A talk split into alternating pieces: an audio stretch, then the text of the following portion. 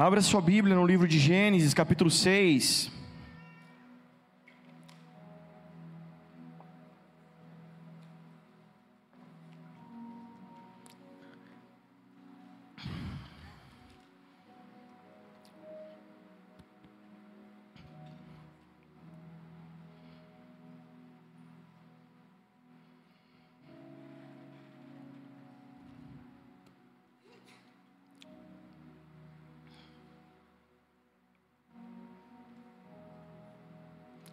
Gênesis, vocês estão bem, igreja? Amém?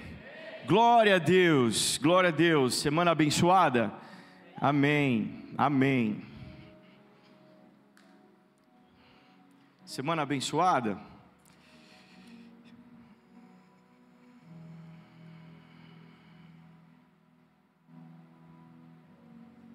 Deixa eu preparar aqui.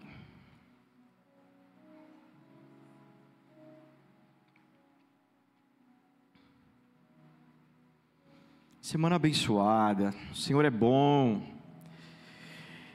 Ainda ontem, numa reunião de oração, nós falávamos sobre isso, foi ministrado isso, sabe? Por muitas vezes, como é bom, como é saudável, como é prazeroso e honroso. Por muitas vezes nós saímos, sabe, para outros lugares, estarem com outros irmãos, sabe, de outras igrejas, outras denominações, outros ambientes, outras mesas, onde se fala do mesmo Deus, onde se prega o Evangelho, onde, onde há mais partes, né, do corpo de Cristo, do corpo de Jesus. E, e, às vezes a gente fica muito na nossa vidinha cotidiana, nas nossas rotinas, a gente fica ali vivendo os nossos problemas, às vezes as nossas mazelas, às vezes uma, as alegrias também, porque a vida também tem seus, seus, seus prazeres, seus, seus laz, lazeres, tem tudo isso, né? A gente fica ali no nosso mundinho, na nossa igrejinha, ali, né? Nosso ambiente, quando eu digo igrejinha, é um sentido carinhoso, né? Diminutivo carinhoso, né? O nosso, nosso ambiente ambiente de família nosso aqui, esse carral de Deus, né?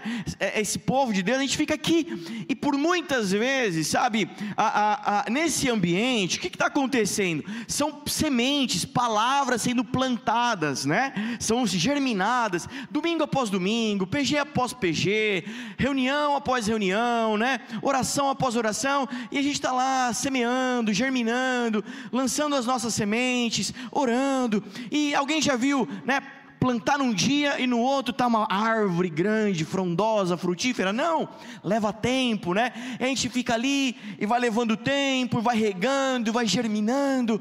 E aí o pastor, o líder, alguém se alegra, fala: Meu, estou vendo um brotinho, olha só, já vi uma folhinha verde. O outro fala: Nossa, já deu, já está dando um fruto, já deu um fruto, deu fruto, mas estava gostoso? Não, não, estava verde, azedo. Eu fui apressado, fui querer pegar e estava estava ruim, ainda não está bom, mas já tem o fruto, está verde, tá? Vai amadurecer. Então tem toda essa dinâmica na família, na igreja local. Então às vezes nós estamos lá plantando, semeando, não estou vendo nada, meu Deus, está demorando, né? A ansiedade, a gente quer, a gente quer ver, quer ver acontecer, quer ver, enfim, mas como é bom você estar em outras mesas, estar em outros lugares, outros ambientes, porque você vai entendendo que tudo tem um tempo determinado de Deus. Né? Aí ontem também ministraram o tempo, né? o tempo de Deus. Eu tinha separado para hoje falar de Kairos. Tinha falar de Kairos, amém? Amém? Vira uma pessoa do seu lado e fala: a gente vai falar de Kairos. É que teve gente que não ouviu, aí você me ajuda aqui a pregar. Quem vai me ajudar a pregar hoje? Amém. Glória a Deus. Então tem o tempo de Deus, tem o Kairos, né? E aí o que acontece? Aí você está em outros lugares e você percebe está acontecendo muita coisa. Está acontecendo de um tudo, tem muito testemunho, tem muita gente indo viajar para outro país. Está acontecendo muita coisa no reino de Deus. E mesmo na igreja local, quando você fica ali meio, né, meio, meio a, a, a parte, né? Não está não tá percebendo, não está de repente está pela rotina da vida, motivo da vida, sei lá que circunstância tem, mas às vezes eu não estou tão por dentro, né? Mas como é bom você estar tá com os irmãos, porque por, eu vou falar, vou falar da, do meu lugar, do meu ponto de vista, tá? Às vezes eu estou aqui pregando, né? Estou aqui domingo, aí prega, domingo após domingo, domingo após domingo, domingo após domingo, vai pregando, vai pregando, e os irmãos estão assim, ó, do jeito que vocês estão. Aí, ó, desse jeito. Às vezes não, depois de meia hora de pregação tá pior, tá? Tô brincando. né? Tá todo mundo parado, né? Olhando, todo mundo quieto, prestando atenção no que eu estou falando. É isso que eu quero dizer. Então, eu não tenho parâmetro. Eu não sondo os corações. Eu não tenho bola de cristal e né, nem adivinhação. Às vezes o senhor pode revelar alguma coisa, mas enfim. Aí se, o pastor fala assim: não estou sentindo nada, não estou vendo nada, não estou sabendo de nada. Aí você senta nas mesas e a pessoa começa a testemunhar e começa a falar, né? Então sexta-feira estava numa mesa ali, né? Com os alunos ali e, e testemunho e começa a falar: uau! aquilo que você estava ensinando aconteceu na minha vida, oh, aleluia. E a gente chora na mesa, chora, por isso que a aula, né, mano, demora três horas a aula, podia ser em 20 minutos a aula, demora três horas, a gente chega em casa. No, a janta esfriou. Enfim, por quê? Porque a gente fica lá e compartilha, a gente chora, a gente. E isso é gratificante, isso é muito bom. Talvez na tua vida você fala, o reino está parado. Não está parado, não. Está acontecendo está se movendo, os ares estão, estão em agitação, o mundo espiritual está em agitação, tanto o inferno se levantando com toda a sua fúria, prevista em Mateus 24, 25, 26, glória a Deus, mas ao mesmo tempo o reino de Deus está se levantando com muita fúria também, como Mateus 28, porque sobre ele foi dada toda a autoridade no céu, na terra, todo principado está debaixo dele, aleluia. E aí você começa a ouvir o testemunho, ouvir o que está acontecendo, isso amadurece, isso traz estrutura para os nossos corações. Então a gente vai falar do tempo perfeito de Deus, o Kairos, é essa palavra.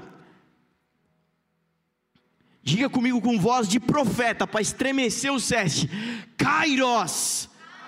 Kairos. Aleluia. Glória a Deus. Você que está em casa, Deus te abençoe, a paz do Senhor, irmão, não te cumprimentei. Mas na sua casa também, você repete os negócios do pregador para o seu vizinho. Né? Eu tenho um vizinho chato corintiano que ele fica gritando os negócios do Corinthians. Grita aí os negócios de Deus, amém? Da sua casa. Aleluia. E nós vamos falar então do tempo perfeito de Deus, o Kairos. E eu vou usar mais uma história bíblica. Eu estou na sequência, né? Falei Davi Golias, falei de Sansão. Hoje eu vou falar do quê? Noé. Noé os bichinhos. Eu estou sendo intencional. Estou voltando na tua infância. Estou voltando lá no Kids. Quem é da época que a tia colava as figuras no no quadro assim? Alguém é? Nossa, Carol, tem muita gente para ir pro Kids aqui. Tem que começar do começo, né? Quem, deixa eu ver, quem lembra? Quem lembra? Aleluia. Alguém já coloriu Noé feito no mimeógrafo? Com cheiro de álcool, as crianças ficavam tudo doidona. Oh, mãe, não. Chegava no carro para ir embora, chapada de álcool. Alguém sabe que é mimeógrafo? Ah, tá bom. né? Aí ficava colorindo Noé, né? Aí você começava pela cabeça vinha descendo, aí depois seu braço ficava roxo, né? Que ia tirando a tinta do roxa do negócio. Glória a Deus. Eu estou sendo intencional, voltando nessas histórias.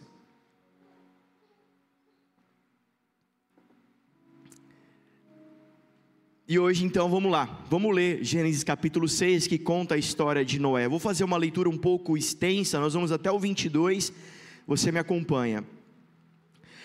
Quando os homens começaram a multiplicar-se na terra e eles nasceram filhas, os filhos de Deus viram que as filhas dos homens eram bonitas e escolheram para si aquelas que lhes agradaram. Então disse o Senhor: Por causa da perversidade do homem, meu espírito não contenderá com eles para sempre. Ele só viverá 120 anos. Naqueles dias Gente, guarda essa, essa informação, 120 anos. Então Deus está falando assim, como o homem, né, caiu do jardim do Éden, não é mais perfeito por causa do pecado, o espírito que eu soprei neles, lembra lá de Adão, soprou na narina de Adão, ele se tornou alma vivente. o espírito, meu espírito que eu dei para eles não vai ficar chocando com eles. Então eles para sempre, eles vão viver 120 anos. Guarda essa informação. 4. Naqueles dias havia nefilins na terra.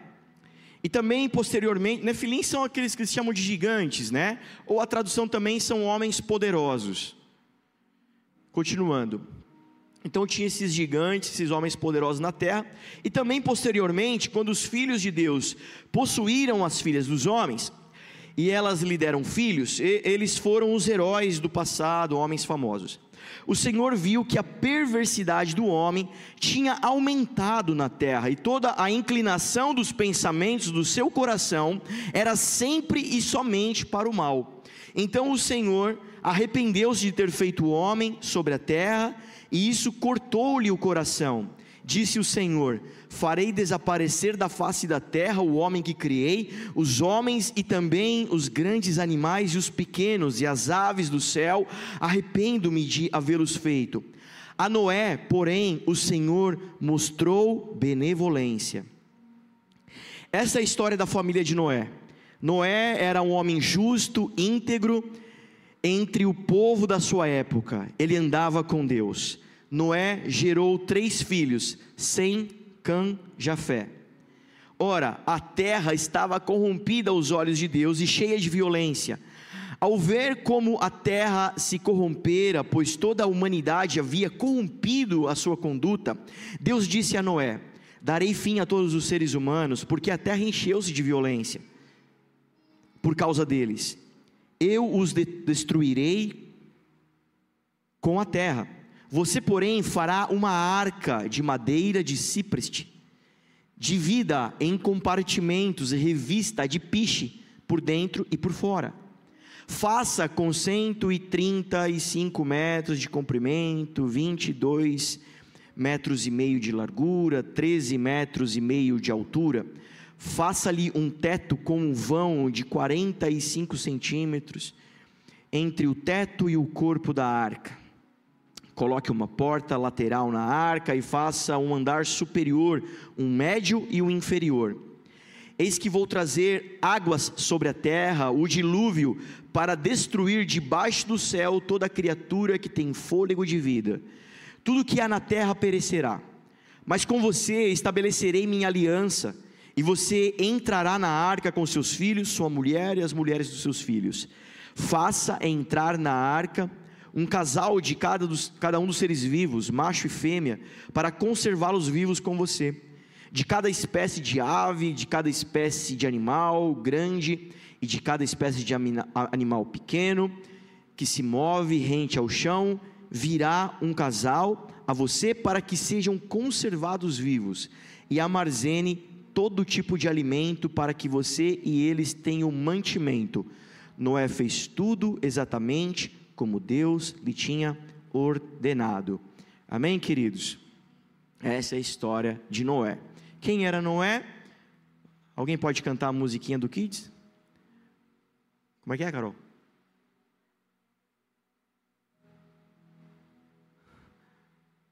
Oi? Por favor. Noé era um homem justo e bom. Ele andava com Deus. Uma salva de uma palma para Carol. Glória a Deus. Ah, não, gente, vamos aplaudir direito, né? Porque a música é muito bonita. E a Carol é uma bênção. Merece o Senhor, merece toda a glória. Amém? Aleluia. Obrigado, viu, Carol, por essa vergonha aí. Tá gravado, viu, gente? Pode virar meme. Amém. Só um pastor mala para fazer isso. Noé era um homem bom, era um homem justo, ele andava com Deus. Pronto, guarda esse refrão que você vai saber tudo sobre Noé. Um homem bom, um homem justo, andava com Deus. Ele foi poupado. Ele e toda a sua família. Hoje, irmãos, a gente vai um pouquinho mais fundo, amém? Vamos falar de coisa de crente? Vamos lá? Hoje a gente vai um pouquinho mais fundo na nossa história. Vamos pegar a história de Noé emprestado e falar da nossa história. Amém? Quem está comigo diz glória a Deus. Vamos lá, então vem comigo, se anima aí. Primeira coisa que eu te falo, Deus conta com gente até os dias de hoje para salvar o mundo. Amém? Até os dias de hoje, Deus conta com gente, com pessoas para salvar o mundo. Esse é um princípio espiritual, se chama princípio da cooperação. O Senhor podia fazer sozinho? Podia. Tem todo o poder para fazer sozinho, mas ele preferiu fazer junto comigo e com você, junto com o homem e com a mulher. Ele nos dá a honra de chamar filhos e filhas a fazer parte da sua história. E para nós é um privilégio, é uma honra fazer parte de tal grande história. Amém? Exemplo: José e Maria. Ele poderia, com todo o seu poder, fazer Jesus vir à terra sozinho? Poderia, mas ele quis fazer com José e com Maria. Ele quis fazer no ventre da mulher. O Espírito Santo faz coisas incomuns. Amém? Se você está anotando, anota isso. O Espírito Santo faz coisas incomuns. Coisas comuns você faz, mas as incomuns ele faz.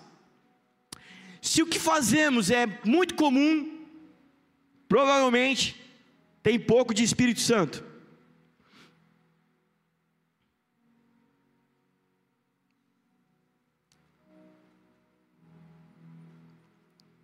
Chegou um ponto da história, a, a, maldade invadindo a terra, a maldade invadindo o coração do homem, Deus decide virar a estação, Deus decide mudar a história, Deus decide mudar o tempo, e Ele escolhe pessoas para fazer parte desse evento. Então, o que é Kairos? É o tempo de Deus perfeito invadindo o nosso, o Cronos. Minutos, horas, meses e anos.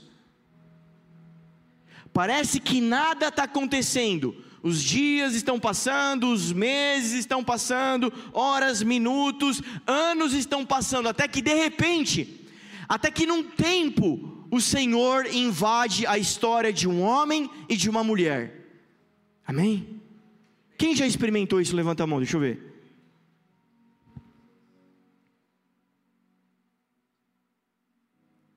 Esse é o Kairos, é isso que o Senhor estava fazendo com Noé. Nesse exato momento, o Espírito Santo está aprontando pessoas agora, nessa noite, nesse lugar, o Senhor, nessa hora, está aprontando pessoas de Deus para Deus. Eu sou o canal por onde Deus pode invadir a história. Você é um canal por onde Deus pode invadir a história. Nós somos um canal por onde Deus pode invadir a história. Isso se chama igreja.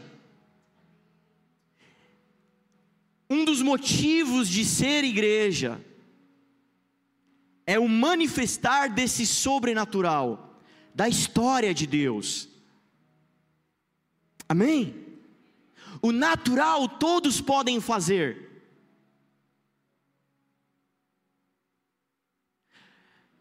levar o alimento ao faminto, o mantimento ao pobre, todos podem fazer, qualquer um pode fazer, não precisa ir na igreja para fazer isso.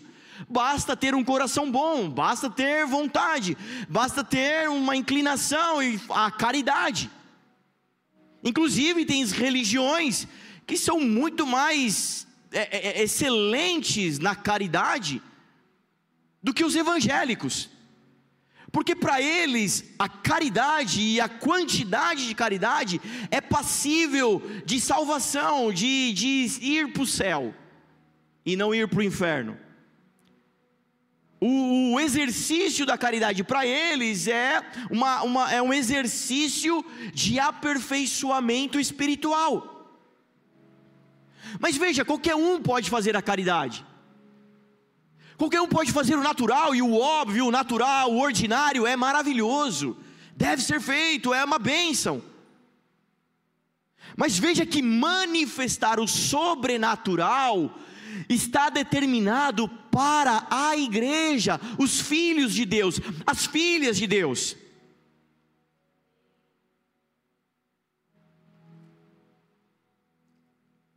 Veja que você começou sua jornada, você começou o teu caminhar com o Senhor, com Jesus, que bênção, que legal, minha família, a gente está indo para a igreja, poxa, antes a gente estava com o casamento arruinado, agora o Senhor restaurou nosso casamento, nossa, eu, eu não conseguia ter filhos, eu sou um desses, a gente testemunha, eu e minha esposa, não podíamos ter filhos, o Senhor fez um milagre, agora nós temos um filho, olha minhas finanças, olha minha alegria, minha paz, eu era depressivo, glória a Deus, aleluia, que história maravilhosa que começou, só começou. A porta de entrada, a maneira como o Senhor te resgatou das trevas e te trouxe para o reino da sua maravilhosa luz, como 2 Pedro vai dizer, amém? E nós saímos daquele lugar, daquele charco de lodo, e viemos para a rocha firme, estamos caminhando com Jesus. Quem está caminhando com Jesus, levanta a mão, aleluia! Começou essa história na tua vida, mas deixa eu te falar, nós estamos numa jornada aonde o Espírito Santo, quem está comigo diz amém aonde o Espírito Santo está te aprontando para o Kairos, para o tempo determinado, para enxertar você na história dele na humanidade. Essa é o que está determinado para a igreja de Jesus. Amém? Ai, mas eu sou tão tímido, pastor. Ai não, deixa eu, deixa eu escondidinho aqui, que eu sou muito tímido, e esse negócio aí, ai, ai, Deus me usar, o Espírito Santo pegar eu, ai meu Deus, Deus que me livre do Espírito Santo me pegar. Ai, tem uma vergonha, porque, ai, eu sou tão ruim, ai, eu não sei falar, eu não sei fazer, eu não sei como é que ora, eu não conheço a palavra, deixa eu escondidinho aqui atrás. Esse negócio é para o pastor, esse negócio é para os irmãos aí, que grita, que ora alto, que fala que chora, é para eles. Acontece que a palavra de amor, a Bíblia, essa palavra de amor de Deus, diz que os tímidos não entrarão no reino de Deus, não entrarão no céu. Posso traduzir para você? Em, em andreense, os tímidos, os covardes, vão para o inferno, ficar escondidinho, nas trevas, amém? Amém? Alguns tímidos não gostaram dessa mensagem, mas é o Evangelho, tá? Amém? Desculpa, viu? Desculpa pregar o Evangelho para você, viu? Amém. Mas eu já vou voltar para a história dos animalzinhos, que é bem legal, todo mundo entrando de dois em dois e cantando a musiquinha de Jesus. Fica, fica, aguenta aí, não vai embora não, não muda de canal. não vai para o Cop não, peraí, fica aqui. Amém. Aleluia. Só eu estou feliz aqui hoje, não.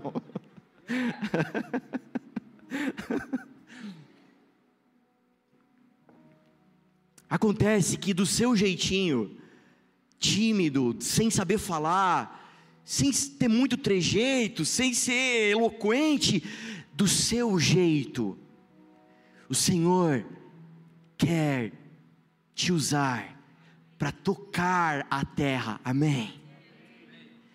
Minha esposa era uma dessas, tímida, ah não, Vai lá, marido, você é uma bênção, eu te dou todo o apoio, vai, vamos lá.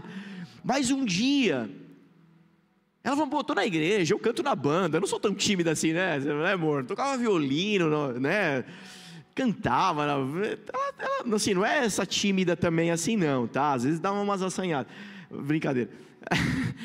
Mas enfim, nas coisas, às vezes, ela falava: Não, vai aí que eu estou na retaguarda aqui, estou na intercessão. Aleluia, amém. Vai você. Mas aí um dia, um dia o Espírito Santo veio e encheu ela, e ela começou a mudar o coração, a mentalidade, a visão, as escamas caindo, e ela começou a mudar a oração, dizendo: Não, peraí, não, Deus, peraí, usa, usa-me, usa-me para a tua glória, eu também quero, e tal. E naquele processo, nesse interim, de enchimento, um coração triste, amargurado, foi substituído por um coração de Deus, de alegria, de paz, de, de, de renovo. E aí um dia, nós fomos à farmácia, e aí, parei o carro, ela desceu, vou ficar esperando no carro, vai lá. Ela foi lá, ela comprou o que tinha que comprar e voltou dando risada. O que, que aconteceu? Você não sabe, eu cheguei no caixa, e o rapaz estava passando ali a compra e pagamento, ele falou assim: moça, posso te fazer uma pergunta? Pode? Você tomou banho agora há pouco? Falou, ah, faz um tempinho que eu tomei banho, mas por quê? Não, é que você tem um cheiro de, você tem um cheiro de paz. E ela já estava esperta, já falou, já, é, que cheiro de paz. Ela já pôde entrar com uma palavra, já pôde falar, já pôde ministrar, enfim tocar aquela vida, uma vida tocada pelo cheiro. Não era um cheiro natural, era um cheiro espiritual, era a fragrância de Cristo, bom perfume de Jesus, amém? Querido, Deus pode te usar com um abraço, Deus pode te usar com um sorriso, Deus pode te usar com uma mensagem de WhatsApp, Deus pode invadir a terra através do seu celular, amém? Aleluia. Ela entrou no carro dando risada, assim, feliz, porque o homem foi tocado, mas ela também foi tocada, testificada. Jesus está fazendo algo em mim. Aleluia. E o Senhor tem isso para a tua vida, tem isso para a minha vida. Deixa eu te falar, não sei se você já ouviu, mas se não ouviu, ouve agora na jornada cristã, tem o que a gente fala no crentez, que é um chamado, um propósito de vida. Queridos, ah, a Camila não está aqui, né? Está lá fora, né? Eu poderia entrevistar a Camila aqui. Os índices de suicídio ou desejo suicida são escalopantes, são altos para os dias de hoje. E a maior queixa de alguém que tem pensamentos suicidas, a falta de propósito na vida. Para que, eu sirvo? Não sirvo para nada. Não consigo nada, não dou conta de nada. Para que, eu sirvo? Tudo que eu faço é ruim.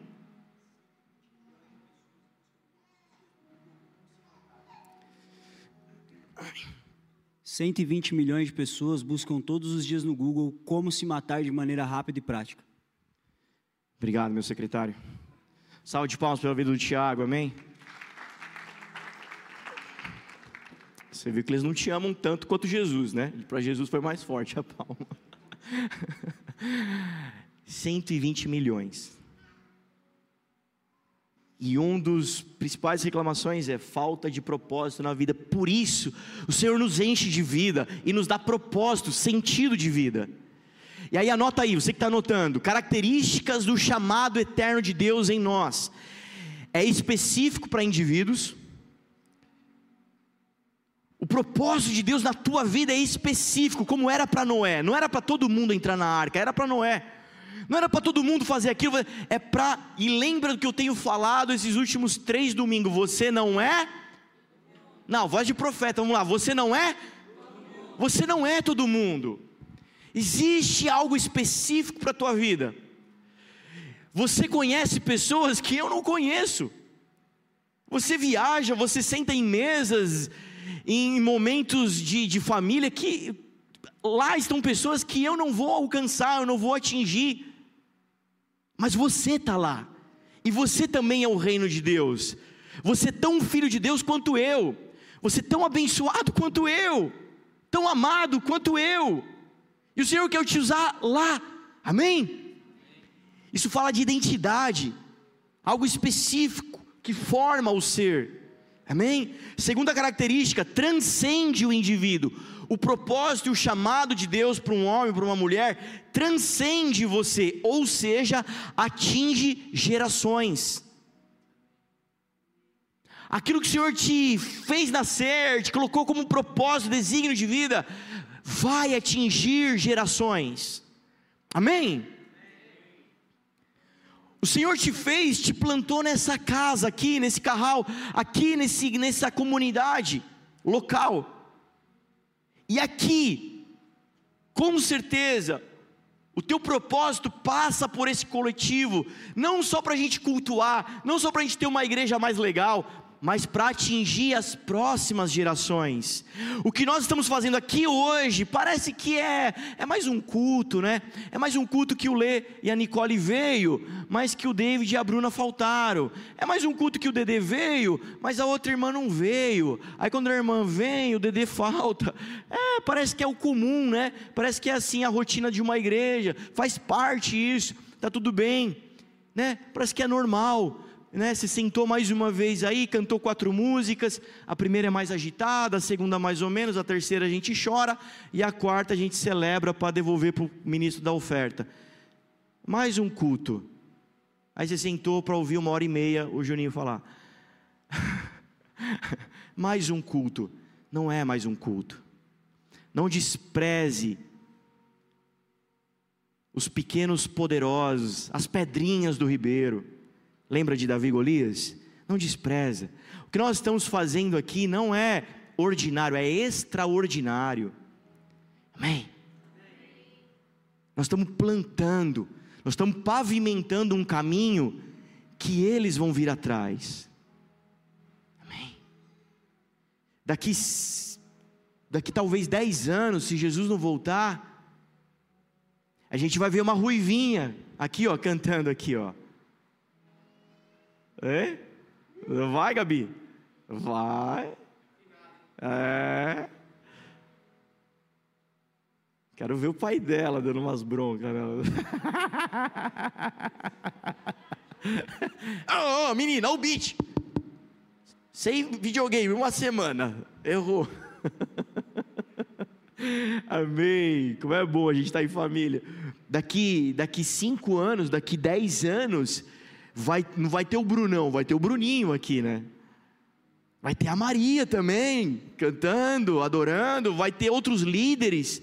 E são eles que estão vindo, sendo pavimentados. O que há em você transcende você e atinge gerações. Então, pais que ensinaram seus filhos a irem para a igreja, perderão seus filhos para o espírito do anticristo. Amém? Pais que gastaram tempo levando seus filhos para a igreja, hoje estão perdendo seus filhos para as ideologias, para as militâncias, para um espírito que se opõe a Cristo.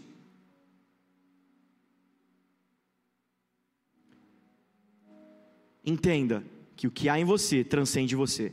Terceiro, desfaz o que está errado. O propósito de Deus em nós aponta em desfazer o que está errado na vida. Ou seja, o meio não é o fim, amém? O Senhor me deu um talento para tocar na banda, vou falar de algo que eu participo. O Senhor me deu um talento para tocar música, para cantar. Esse é o meio para um fim. É uma ferramenta que o Senhor me deu para desfazer o que está errado. Talvez em meio à adoração, em meio à canção, cadeias são quebradas, pessoas são libertas, pessoas são cheias do amor de Jesus, tocadas pela presença e a glória de Deus. Esse é o objetivo. A pergunta que eu quero que você escreva para você mesmo: o que eu faço está consertando o quê?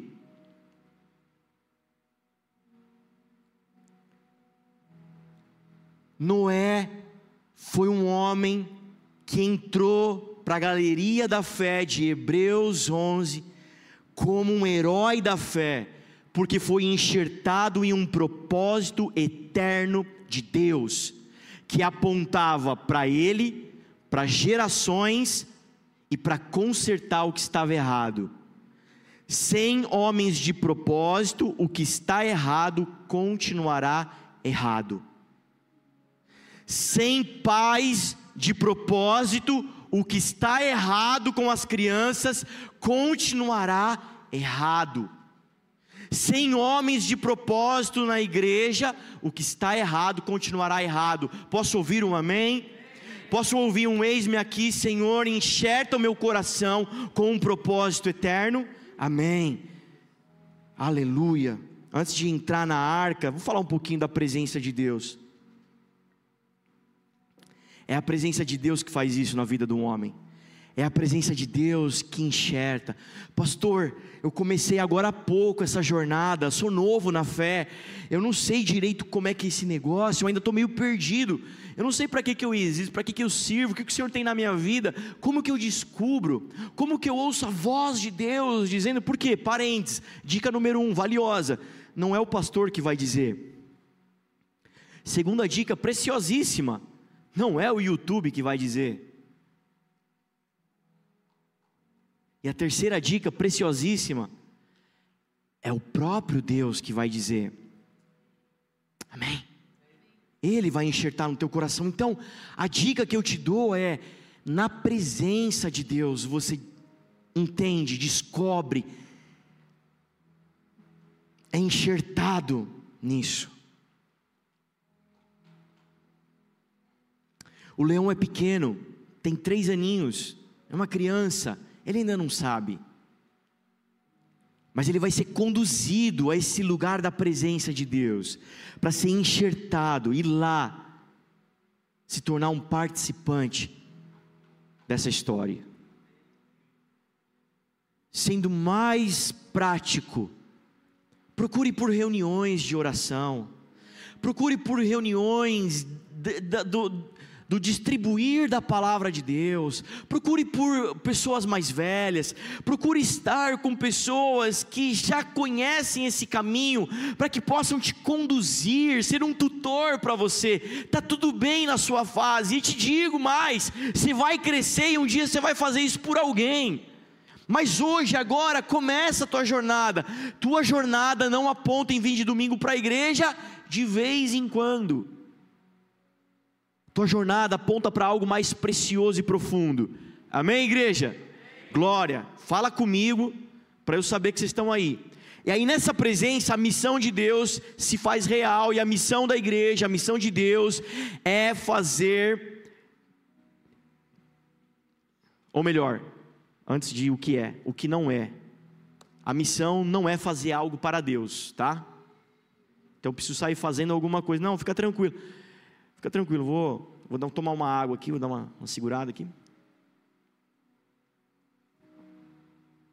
Amém? Obrigado. A missão não é fazer algo para Deus, a missão é fazer Deus conhecido. Amém? Romanos 12 fala da mudança de mente. a gente precisa de uma mente bíblica para falar de missão uma consciência missional bíblica, igreja. Amém? Eu quero que você entenda uma coisa. Eu quero que você amadureça, em nome de Jesus, hoje.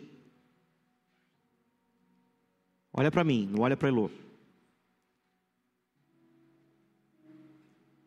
Entenda se perceba que você não está, talvez, num auditório, ouvindo um workshop, uma palestra, você está numa mesa de reunião, amém? Discutindo e falando dos planos de Deus para a humanidade. Ser crente, ser cristão, é esse ambiente proposto para nós. Pastor, mas e as minhas dores, e os meus calos, e o que está pegando lá em casa, minha vida, meu casamento. Queridos, deixa eu te contar uma historinha, uma história bíblica, uma passagem bíblica. Um dia Jesus estava andando por um caminho, e ele encontra dez leprosos. Você quer pior do que um leproso?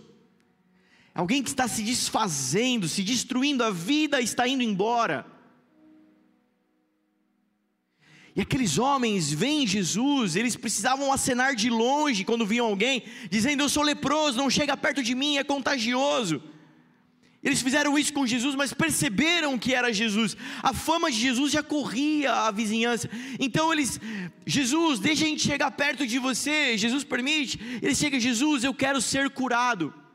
Jesus diz assim: então vão e se apresentem ao sacerdote porque ele que faz a inspeção sanitária para saber se vocês estão bem. E eles obedecem, eles vão então por aquele caminho até o templo, até o sacerdote. Diz a história que no caminho eles foram curados. Senhor, mas Jesus, pastor, amigo, líder, mas e a minha dor, e a minha trauma, e a minha família? Eu te falo hoje em nome de Jesus: segue a Cristo, e no caminho o Senhor está fazendo o que tem que ser feito no tempo perfeito dEle. Amém?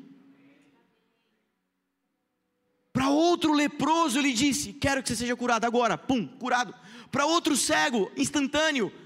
Mas para outro cego, lodo nos olhos, vai lá e se lava no, no tanque, processo, caminhada, no caminho, diga comigo, no caminho, segue a Cristo, querido, em nome de Jesus.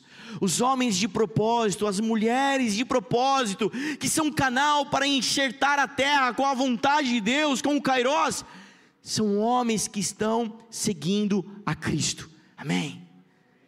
Não adianta você me seguir segue a Cristo. Na verdade, se puder ir lá no meu Instagram dar uma seguida, vai lá, por favor, que eu estou só 300 seguidores, está fraco o negócio. Mas assim, você entendeu o que quis dizer, né? Segue Jesus. segue Jesus. Vem para o culto. Vem, vem, vem cantar umas canção, dar uns glória, aleluia, abraçar os irmãos, orar. Vem, mas segue Jesus no caminho o Senhor está fazendo grande obra na nossa vida. Amém? Quem pode aplaudir Jesus bem forte por isso? Aleluia! Glória a Deus. Então nós precisamos nessa mesa de reunião ter uma consciência missional bíblica. A nossa missão não é fazer uma ONG. A nossa missão é fazer o Senhor conhecido. Deus é a missão, Jesus é o modelo de missionário e a igreja é o método. Amém? Deuteronômio capítulo 6, versos de 4 a 9. Ouve, ó Israel, o Senhor nosso Deus é o único Senhor. Amarás, pois, o Senhor teu Deus de todo o teu coração.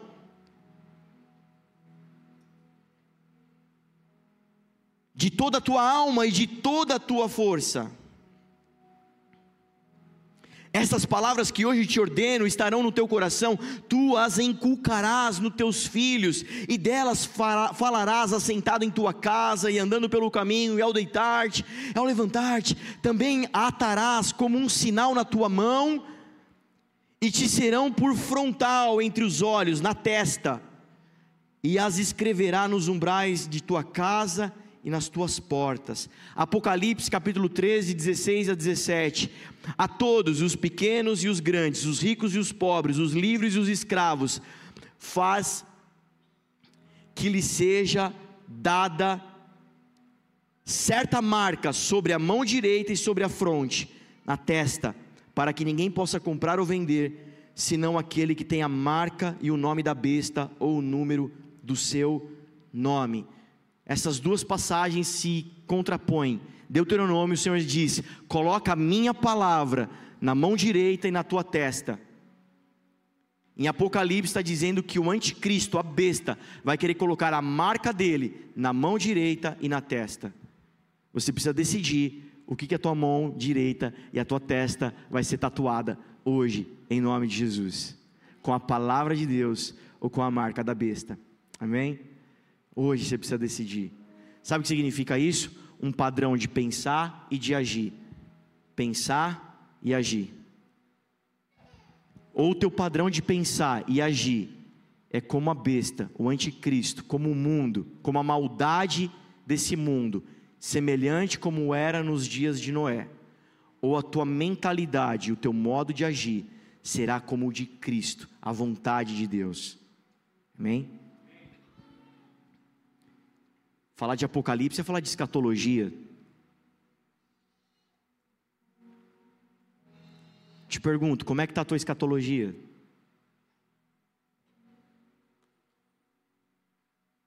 Você tem vivido como se Jesus não fosse voltar? Você tem vivido como louco? Mateus 25. Vai demorar para voltar, dá tempo de dormir, dá tempo de perder a presença, o óleo, a lâmpada.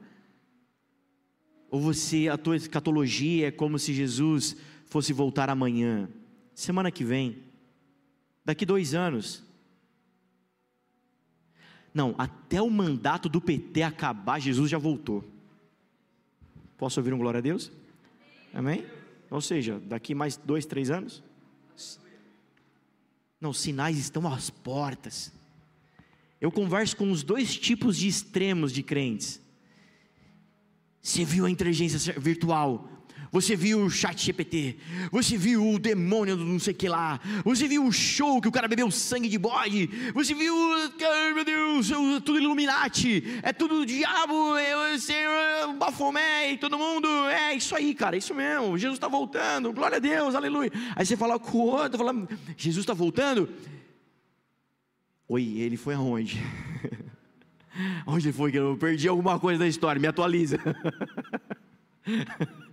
ah, Jesus. A sua escatologia define a sua missiologia. O que é escatologia? O estudo do fim. O que é missiologia? O estudo da missão. Aquilo que você entende de fim está definindo o que você entende de missão.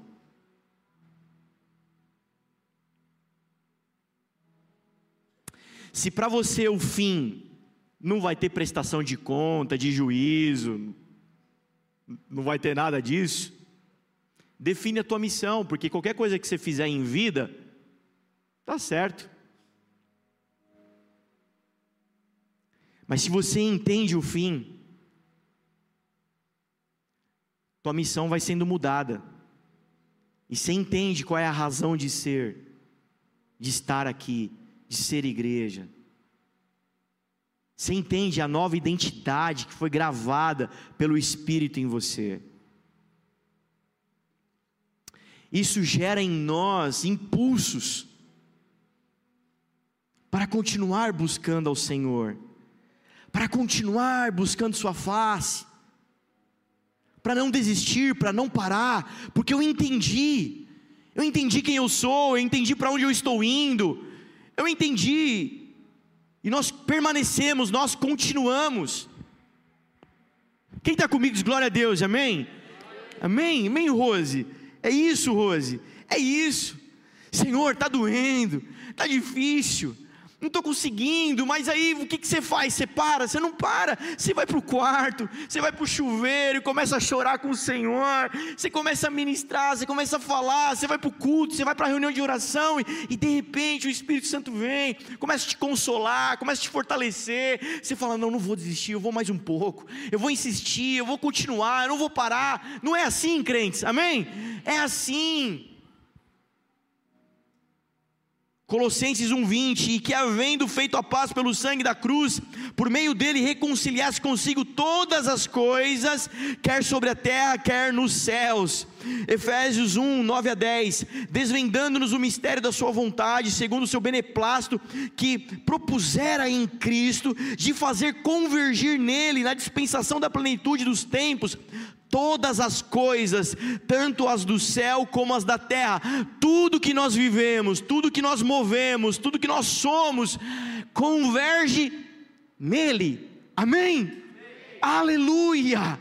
Aleluia! Aleluia! Por isso, quando você entender isso, quando o Espírito Santo cravar no teu coração. Um dia você vai dizer: glória a Deus por essa dor, pelo esse dia terrível. Mas um dia, um dia, um dia glorioso, Ele vai enxugar dos meus olhos toda lágrima.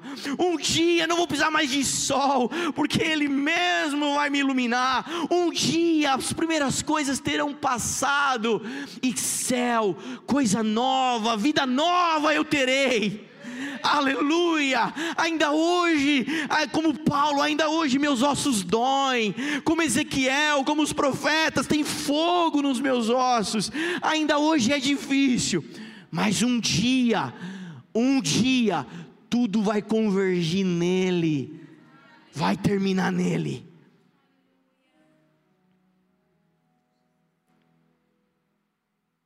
Quem não tem esse entendimento, fica que nem barata tonta correndo para lá, tentando sanar a sua dor. Não deixa eu ir para bebida, não deixa eu ir para pornografia, não, o sexo, deixa eu ver aqui, não, deixa eu ver se. Não, eu preciso mudar de emprego, não, é o, é o, é o emprego.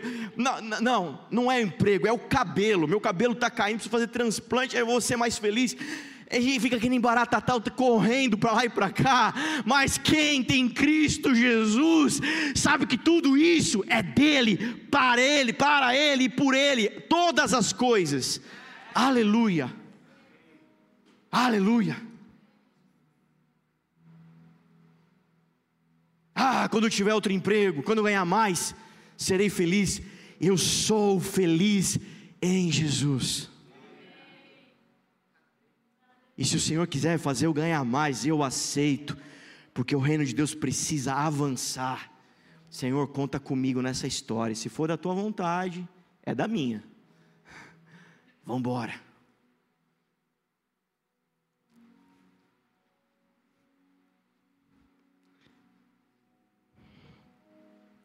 Esses dois versículos que eu li de Colossenses e de Efésios fala dessa clareza de vocação celestial. Queridos, já vou chegar na arca, hein? Guarda aí, não vai embora, pelo amor de Deus. Fica comigo. Quem está comigo diz amém? Amém, glória a Deus. Olha, eu vou chegar na arca. Estou guardando a arca para o final. Por que, que a gente está falando de Noé?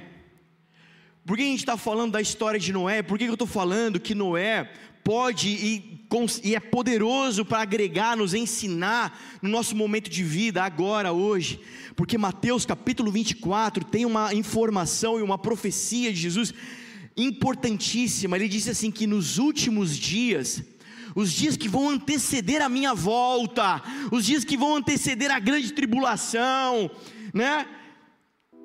Serão como os dias de Noé. E como eram os dias de Noé? Nós lemos, por que, que Deus fez o que fez? Por que, que Deus enviou o dilúvio? Porque o homem, tudo que ele pensava e toda inclinação do seu coração era para a maldade, era para o mal.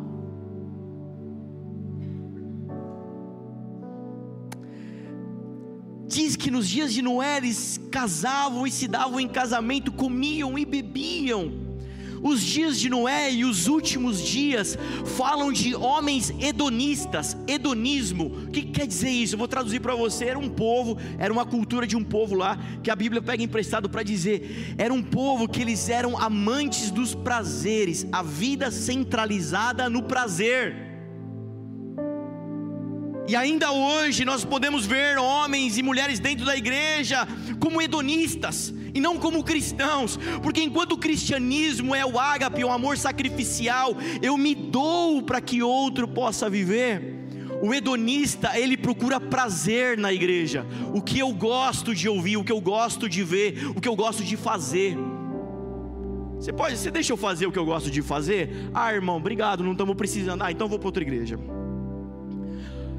Oh, você deixa eu fazer o que eu gosto de fazer? Vem, nós adoramos pessoas que amam fazer o que gostam de fazer. Pode entrar. Nós queremos um batalhão de gente que ama fazer o que gosta de fazer.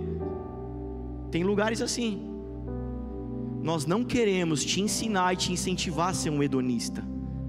Quando eu era criança, eu fazia o que eu gostava de fazer. Quando eu virei adulto, eu comecei a fazer o que era necessário fazer.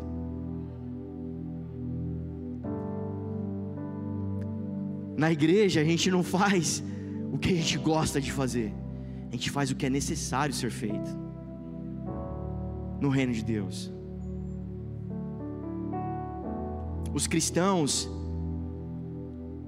o berço, o DNA cristão é martírio, é o abrir mão, se esvaziar. Ele, sendo Deus, se esvaziou e não pensou duas vezes em querer usurpar a posição de Deus enquanto esteve aqui, assumindo forma de servo.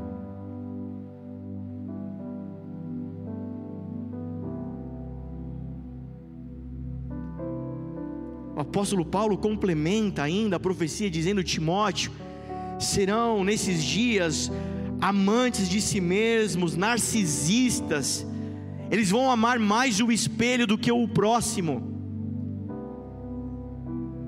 Isso fala de um tempo de quebra de aliança e de orfandade, porque o espírito da orfandade faz isso com um homem e uma mulher. O, o, o, a crise do lobo solitário,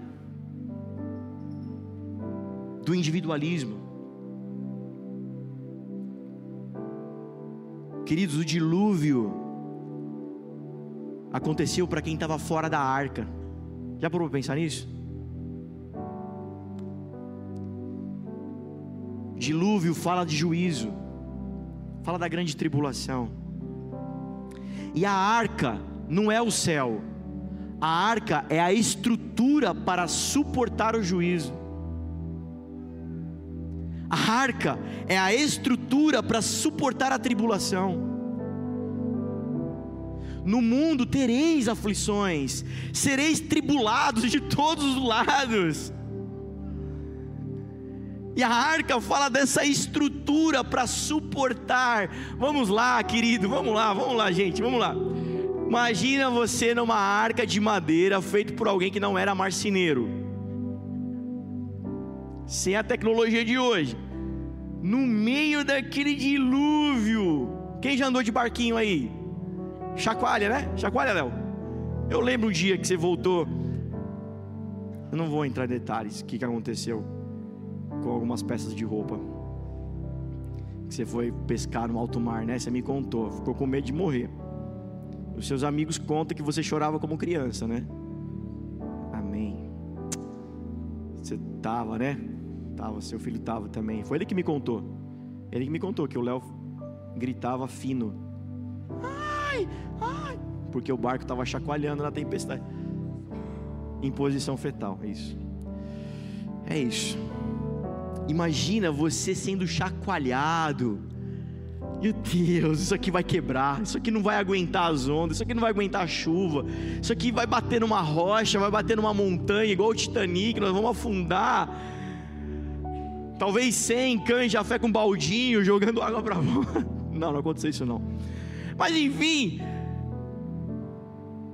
eles tiveram que suportar tal grande tribulação. Em volta deles chacoalhava, em volta deles balançava, em volta deles havia gritos. Imagina os gritos de quem estava lá fora: Deixa eu entrar, me socorre, joga uma boia. Meu Deus, estou afogando.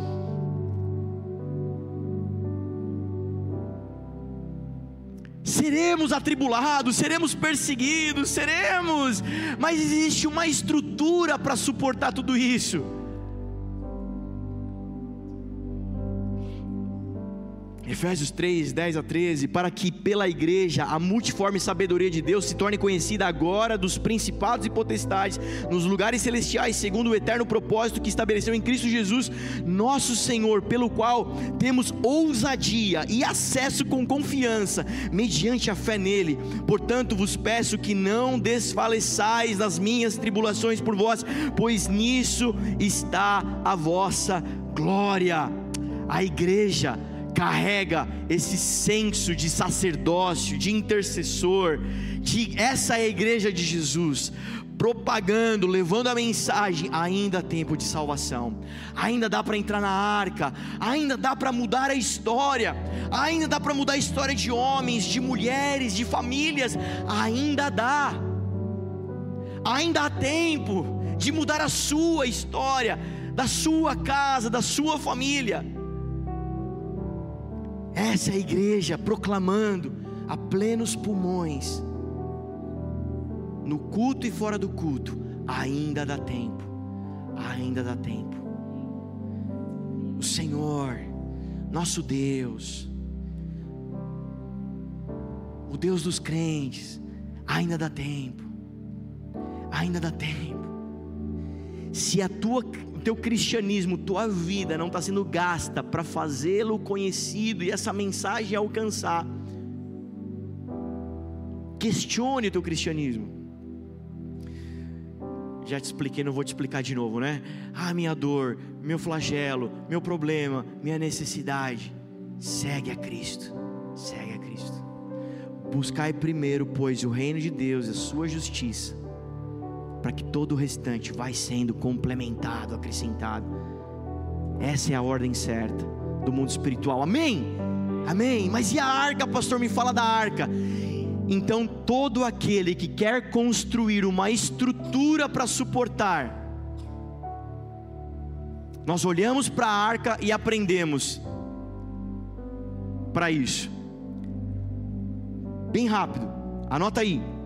Primeiro, a pessoa que está construindo uma estrutura para suportar, ela está na contramão. Então eu te digo, irmão, investe, dê crédito ao projeto de Deus na tua vida, amém? Investe nisso, gasta tempo nisso. Você está na contramão, mas ninguém está fazendo o que eu estou fazendo. Você está na contramão, querido. Não espere, não espere achar semelhança. Lembre-se, essa vocação é, é, é indivíduo, é pessoal. Existem coisas no teu, na tua jornada que é intrínseco à vontade de Deus para você. Eu disse na outra semana, eu queria pôr brinco. O Senhor falou: não, você não põe brinco, mas os outros têm um monte de brinco. O problema não é o brinco, o problema é a vontade de Deus. Amém?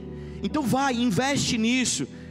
Entenda que aquilo que o Senhor está propondo para você está agora distante da realidade. Amém?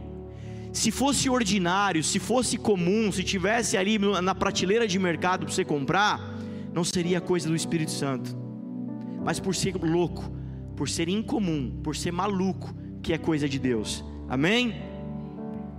Ponto 2: fé. Aquele que está construindo uma estrutura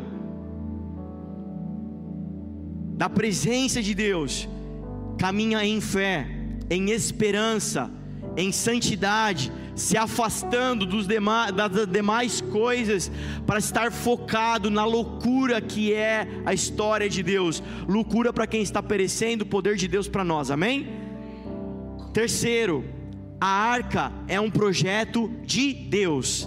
Aquilo que o Senhor colocou na tua vida é projeto dele. Amém? Amém? Sabe que a arca não tinha leme?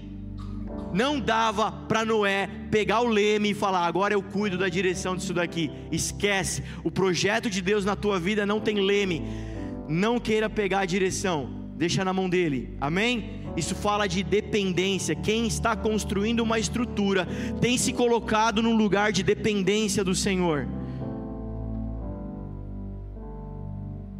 Parênteses, cuidado com a idolatria, amém? Noé fica mais de 120 anos, segundo os historiadores, construindo uma arca. Para ficar aproximadamente, segundo as minhas contas, uns 200 dias dentro da arca. E quando acaba o dilúvio, a terra seca, ele sai de lá e abandona a arca. O foco da tua vida não é o projeto de Deus para a tua vida, o foco da tua vida é Ele. Amém? Quarto, trabalho. Aquele que está construindo uma estrutura para receber o kairós de Deus está trabalhando. Enquanto espera, trabalha. Amém? Enquanto descansa, carrega a pedra. Já ouviu essa expressão? Enquanto espera, trabalha, irmão. Pastor, eu fui na vigília meu Deus, o Espírito Santo me pegou. Eu comecei a ter visões sobre a história da minha vida, o que Ele vai fazer comigo. Glória a Deus, irmão. E agora, o que, que eu faço? Serve, trabalha. Você já está pronto? Não, não estou pronto ainda não. Então, quando você vai se aprontando, vai trabalhando, vai servindo. Você já parou para pensar que Jesus ficou 30 anos mexendo com prego, madeira e martelo? Servindo. Depois três anos de ministério, fazendo o que? Pregando, curando, libertando os cativos, servindo, para em três dias fazer toda a história da sua vida. E termina como? Com prego, madeira e martelo.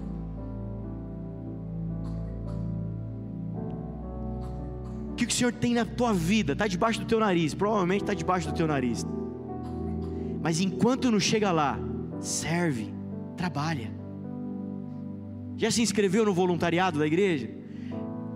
Você tem vontade de cantar, de tocar? Você já procurou a banda? Pô, eu quero cantar, eu quero tocar. Já procurei, pastor. Não deixaram eu cantar.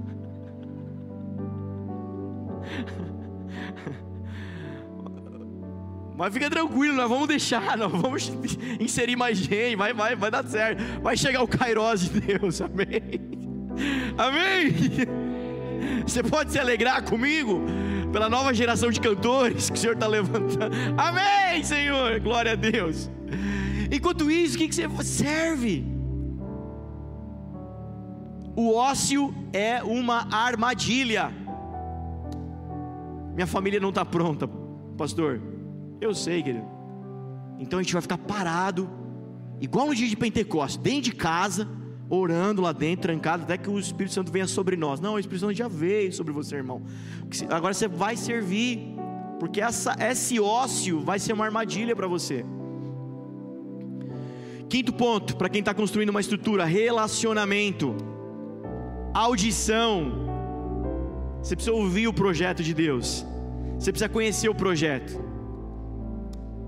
Se relacione com o Senhor. Aquele que está construindo uma estrutura está se relacionando com Deus, lendo a palavra, orando. Ai, pastor, eu não sei orar, eu sou muito novo. Vem para a reunião, os irmãos vão te ajudar. Vem para o culto. É isso, nós estamos juntos. Sexto, aquele que está construindo uma estrutura está se lambuzando no piche, no betume a arca deveria ser toda coberta de piche, de betume, por dentro e por fora. Sabe por quê? Para que a água não entrasse pelas frestinhas da madeira. Sabe o que isso quer dizer? Nada entra, nada sai. Sabe o que é o piche? O que é o betume? O Espírito Santo. Aquele que está construindo uma estrutura, está se relacionando com o Espírito Santo, está buscando a face, se enchendo dele, porque a palavra de Deus diz que ele é um selo sobre a nossa vida, é uma vedação. Querido, o mundo está surtando, mas nós temos a sã doutrina, amém? Aleluia! Tem crente aí para falar um aleluia? Aleluia! Sétimo, Gênesis 8, versículo 1.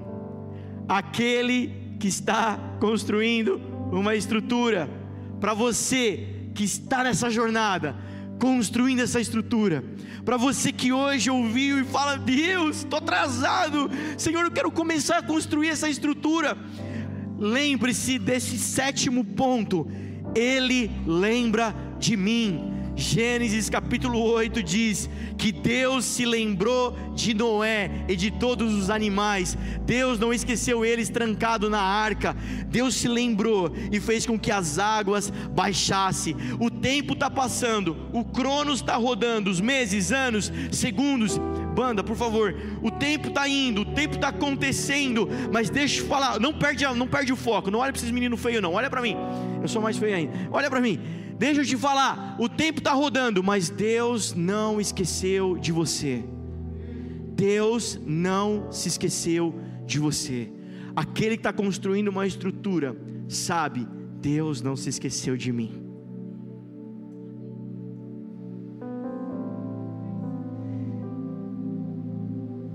Você que é de Deus, mulher, homem de Deus, eu sinto de falar isso para você. Você que é uma mulher de Deus, um homem de Deus que está aí me ouvindo, seja aqui no auditório ou em casa.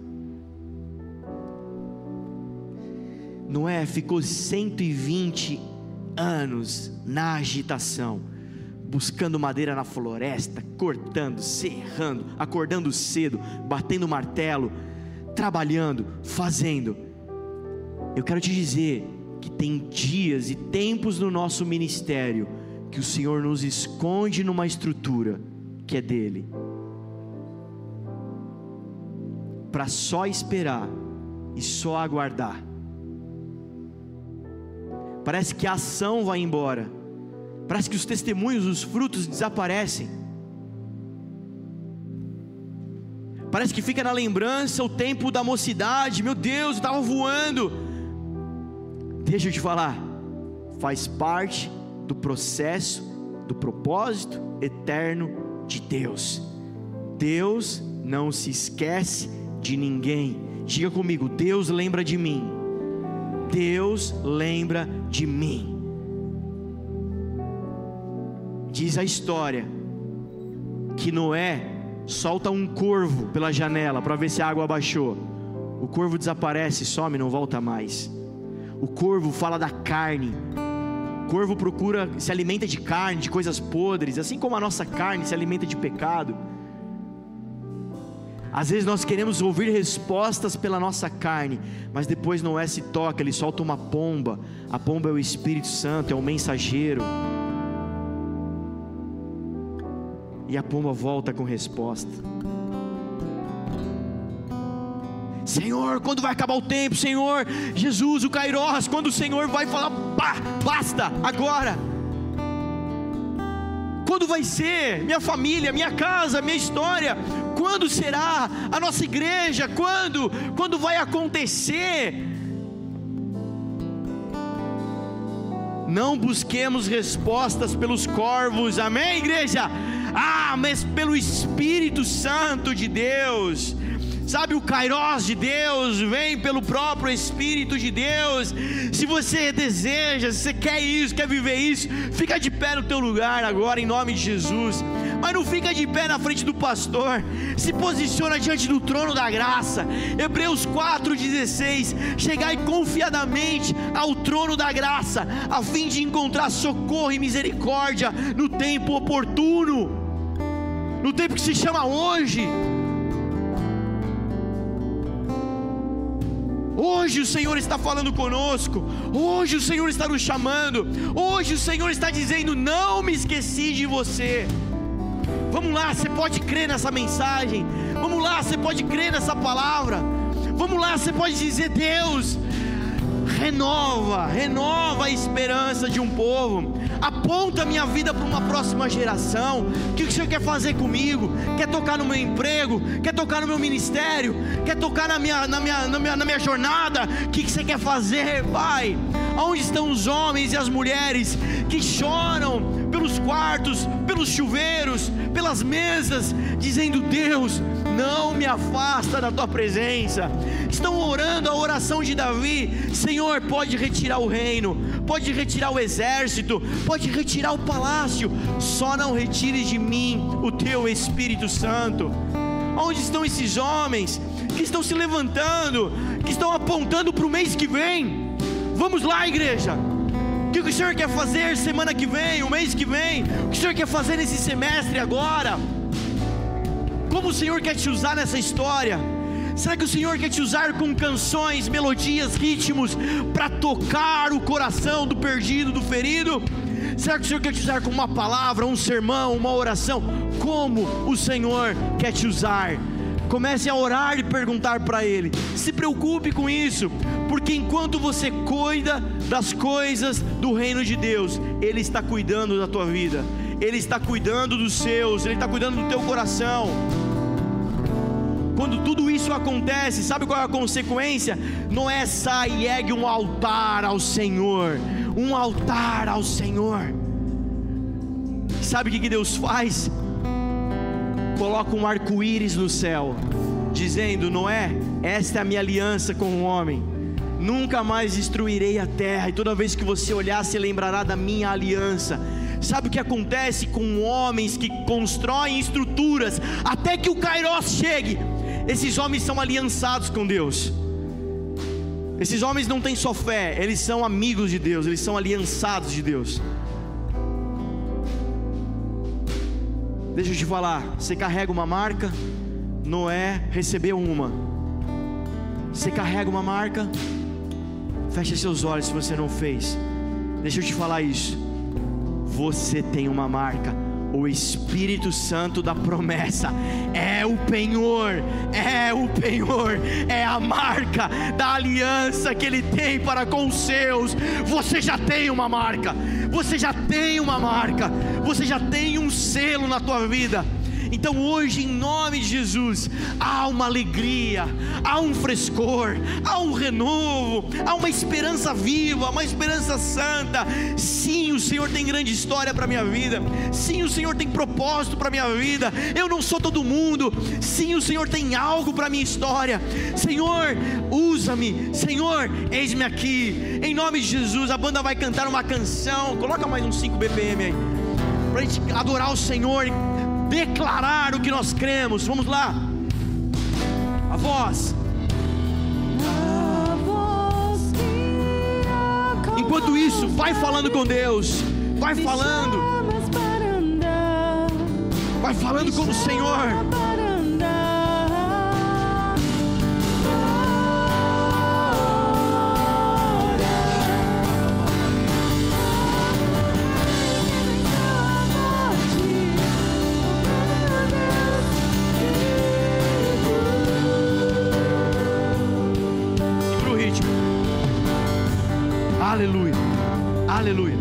Algumas pessoas estão sendo ministradas. Você que não está, você pode erguer suas mãos. Você pode, do seu jeitinho, seu jeito de falar, seu jeito de orar. Comece a orar por pessoas agora. Esquece um pouco você. Comece a orar por pessoas, por pessoas que talvez você ainda nem conheça. Comece a dizer: Deus, que o perdido encontre o caminho, que o depressivo encontre a liberdade, a alegria Senhor, que aquele que está perdido na vida encontre o rumo. Comece a orar, Deus, usa a minha vida. Ergue suas mãos como se acenasse para Deus, dizendo: Deus, me vê aqui. Deus, me enxerga aqui. Deus, nós estamos aqui para servir o propósito eterno não para alimentar o nosso ego, mas por aquilo que o Senhor tem de vontade, de desejo. Pai, invade a história através das nossas vidas. Pai, nós declaramos, Senhor, salvação, nós declaramos curas, nós declaramos libertação. Senhor, nós chamamos a existência aquilo que não existe. Senhor, as sementes que foram plantadas, Senhor, nós veremos colheita, colheita, em nome de Jesus. Aleluia. Se você crê nessa oração, aplaude Jesus bem forte, bem forte.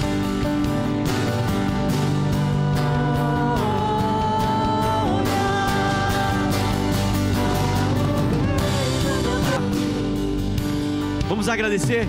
Pai, obrigado pelo teu amor, a tua graça, a tua bondade nesses dias. Obrigado, Jesus, por tudo que o Senhor está fazendo em nós, através de nós. Continua, Espírito Santo, tua boa obra. Continua a trabalhar em nós. Pai, em nome de Jesus, seja uma semana abençoada para os teus filhos. Guarda, livra, nos atrai a tua presença. Essa é a nossa oração, a nossa gratidão. Amém, amém. Vai na paz, querido Deus te abençoe. Semana abençoada.